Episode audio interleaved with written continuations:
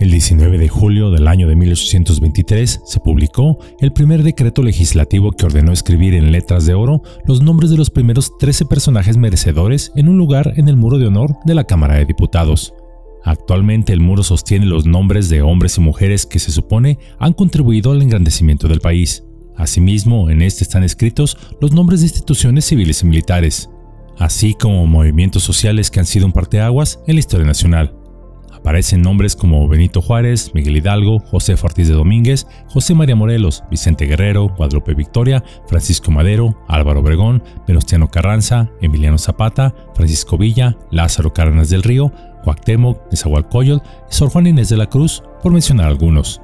También destacan la Universidad Nacional Autónoma de México, UNAM, y el Instituto Politécnico Nacional. Incluso se hace honor a los exiliados españoles en México, así como el movimiento estudiantil de 1968. Pues bien, en este muro de honor hay un gran ausente, cuyo nombre fue borrado por razones políticas. Hoy deseo hablarles un poco de ello. Es por eso que Yolo Camotes tiene el placer de traerles el día de hoy el silenciado Padre de la Patria, las letras de oro desaparecidas de Iturbide. ¿Quién o cuál es la definición de Padre de la Patria? Esta es una figura histórica que desempeñó un papel fundamental en la fundación, consolidación o preservación de una nación, y la cual encarnó valores y principios que contribuyeron a la identidad y la cohesión de esta comunidad política. Todos los países tienen una persona reverenciada como tal. Por ejemplo, Estados Unidos tiene George Washington o Italia a Garibaldi. Esta figura es a menudo considerada como un símbolo de autoridad legítima y una representación de los ideales compartidos por la sociedad en cuestión, a menudo, calles, escuelas, avenidas, edificios públicos y hasta monumentos se erigen en su honor. Pues bien, el caso de México es singular, ya que es el único país de Hispanoamérica que en realidad es huérfano de padre, técnicamente hablando. Y si bien se puede argumentar que Hidalgo o Morelos son los padres de la patria, ellos iniciaron la lucha, pero se quedaron muy lejos de consolidarla, y sin alguien que consumara ese ideal, no existiríamos como nación. Además es de resaltar que ellos buscaron una independencia pero donde el rey de España fuera la cabeza del Estado. En este caso me refiero a Agustín de Iturbide, cuyo nombre no aparece en la actualidad en el muro de honor de la honorable entre comillas Cámara de Diputados. No obstante, su nombre sí llegó a figurar en ella, pues en el año de 1833 fue inscrito en ese sitio, ello a pesar de las diferencias políticas entre conservadores y liberales, los cuales, aunque regañadientes algunos, reconocieron su papel fundamental en la independencia de México. Su nombre permaneció ahí por 88 años. La remoción de las letras de oro del nombre del consumador de la independencia del muro de honor de la Cámara de Diputados de México se llevó a cabo en el centenario de la consumación de la independencia de nuestro país el 27 de septiembre de 1921, ello durante la sexta legislatura del Congreso de la Unión. La iniciativa fue presentada por el diputado Adolfo Díaz Soto Gama, uno de los fundadores de la Casa del Obrero Mundial, marxista y liberal consumado, aunque en sus últimos años de vida recantó de sus ideales y se proclamó a sí mismo como católico y anticomunista, y cuyo nombre, por cierto, adorna muchas de nuestras calles, escuelas y edificios públicos en la actualidad. Él argumentó que Iturbide no merecía ser considerado un héroe nacional, debido a que había traicionado a la patria al declararse emperador, Asimismo, por ser un hombre de ideas conservadoras que no representaban los elevados ideales de la Revolución Mexicana. La iniciativa, como era de esperarse, generó un intenso debate en la Cámara de Diputados. Los partidarios de Díaz Soto y Gama argumentaban que era necesario reivindicar la memoria de los verdaderos héroes de la independencia, como Miguel Hidalgo y José María Morelos. Los opositores a la iniciativa, en cambio, sostenían que Iturbide había sido un personaje importante en la historia de México y que su legado no podía ser borrado. El debate se extendió por varias sesiones, pero finalmente la iniciativa fue aprobada por la Cámara de Diputados varios días después. El 4 de octubre de 1921, el nombre de Agustín Iturbide fue retirado del muro de honor y sustituido por el de Belisario Domínguez, el cual fue un senador que había sido asesinado por defender la libertad de expresión. La remoción de las letras de oro de Iturbide fue un acto simbólico que reflejaba la visión histórica de la Revolución Mexicana, los revolucionarios consideraban a Iturbide como un traidor a la causa de la independencia y su gobierno como un precedente del régimen porfirista, por lo que para ellos no podía haber revolución con Iturbide como recuerdo del pasado burgués, pues lo consideraban un elemento conservador. Al aprobarse el decreto y quizás sabiendo que moralmente no era correcto borrar de su lugar de honor al verdadero padre de la patria, Como ladrones que se escudan en la oscuridad, se apagaron todas las luces del recinto legislativo, y los diputados, liderados por Soto y Gama, derribaron el nombre de Iturbide. A cada letra que caía, estos servidores públicos y representantes del pueblo, sarcásticamente hablando, gritaban de alegría y brindaban con una copa de vino al aire. La remoción de las letras de oro de Iturbide fue un tema polémico desde su inicio. Los conservadores y los monarquistas lamentaron la decisión, mientras que los liberales, que eran mayoría, la celebraron. El nombre de Iturbide se encontraba entre Víctor Rosales y Vicente Guerrero. Al mismo tiempo, la decisión del Congreso señaló el propósito deliberado de excluir su nombre de la historia de México y de borrar su recuerdo de la memoria de los mexicanos. Objetivo plenamente conseguido por la historiografía oficial al servicio de los gobiernos por revolucionarios, incluso después de que el partido que todo lo revoluciona perdiera el poder y se haya dado lugar a la alternancia, el nombre de Iturbide sigue siendo un pecado mencionarlo. En la actualidad, la figura de Iturbide sigue siendo objeto de debate, algunos historiadores lo consideran un héroe nacional, pues logró la consumación de la independencia sin derramar sangre, mientras que otros lo consideran un traidor porque intentó establecer una monarquía en México. Desde el año de 1921, el nombre de Turbide no solo no se halla en el Congreso, sino se encuentra proscrito del lenguaje cívico oficial, aunque no del todo de la memoria de los mexicanos, quienes vagamente recuerdan que a él le deben su independencia. Y digo vagamente porque aún en los libros de historia oficial se reconoce sin mayor alarde este hecho, aunque algunos hayan pretendido suplantar su nombre con el de Vicente Guerrero, quien en el año de 1971 fuera declarado oficialmente por el presidente Luis Echeverría Álvarez como el consumador de la independencia. Aunque la historia oficial omite mencionar que para el tiempo en que la independencia estaba por llegar, Guerrero se encontraba prácticamente solo, con pocos hombres, derrotado, sin comida, poca agua y escondido en la sierra, y quien fue contactado por Iturbide para consumar juntos, en un símbolo de unión, la lucha iniciada 10 años antes. El único libertador hispanoamericano que no es motivo de un reconocimiento por parte de los respectivos estados que se independizaron del Imperio Español es Iturbide. Pero, ¿por qué? Existen varios motivos. Uno de ellos fue que primero combatió y derrotó a los insurgentes, y más tarde propuso el establecimiento de una monarquía constitucional. Era abiertamente católico, rico, criollo y militar. Fue calificado injustamente de traidor y condenado a muerte en su ausencia por el Congreso en 1824, y sin derecho a audiencia fue fusilado cuando desembarcó en México cuando intentó prevenir al gobierno que se fraguaba una conspiración en España para retomar las tierras perdidas. La historia oficial siempre olvida mencionar que Turbide nunca deseó ser emperador.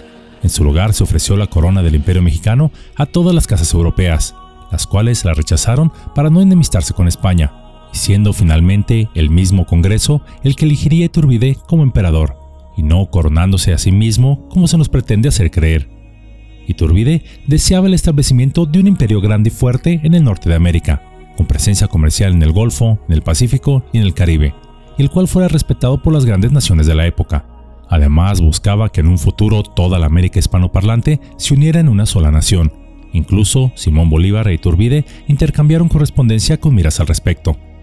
Pero esto no convenía a cierto vecino que tenemos en el norte, el cual ya ambicionaba territorio mexicano, así como veía América prácticamente como suya. Se intentó desde los Estados Unidos, a través del embajador en México, Joel R. Poinsett, dar luces, entre comillas, a Iturbide sobre cómo debería ser el gobierno de México, así como de paso que le cediera a los Estados Unidos territorio mexicano, algo que Iturbide rechazó, por lo que Poinsett, de acuerdo a las instrucciones de su gobierno y de su sociedad política semisecreta, hizo todo lo posible para que el imperio mexicano fracasara.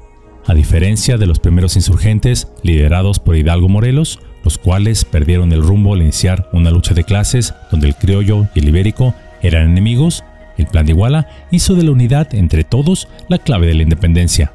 De aquí el significado del rojo de nuestra bandera. Pero le debemos más. Tomando el legado dejado por Hidalgo Morelos en 1821, proclamó la más absoluta igualdad entre todos los habitantes de México, y cito, sin distinción alguna de europeos, africanos ni indios. Sin embargo, su nombre y su obra más obvia se ignora, y la cual es el nacimiento de México. En su lugar, la historia oficial mexicana, en especial del siglo XX, buscó héroes que fuesen guerrilleros, pobres, republicanos, indígenas, mestizos o mulatos, y con una religiosidad no muy aparente, por lo que, por ejemplo, Vicente Guerrero sería el candidato perfecto para declararlo el consumador de la independencia, ello a pesar de que él mismo apoyó la monarquía. Hoy Iturbide es el impronunciable de la historia oficial mexicana. En ningún discurso, ceremonia, festejo o grito se acostumbra a tolerar siquiera mencionarlo.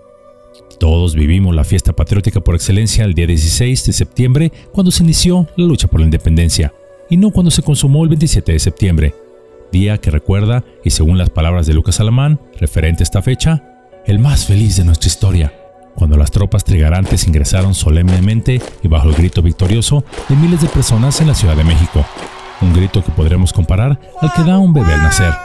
En contraste con esta ingratitud, irónicamente han sido historiadores de otras nacionalidades, junto con algunos pocos mexicanos, los que se han interesado en estudiar y comprender objetivamente el papel jugado por el primer emperador mexicano, más allá de polémicas y acusaciones que solo han servido para debilitarnos y dividirnos. Sus conclusiones contrastan con las de los historiadores pagados por la historia oficial.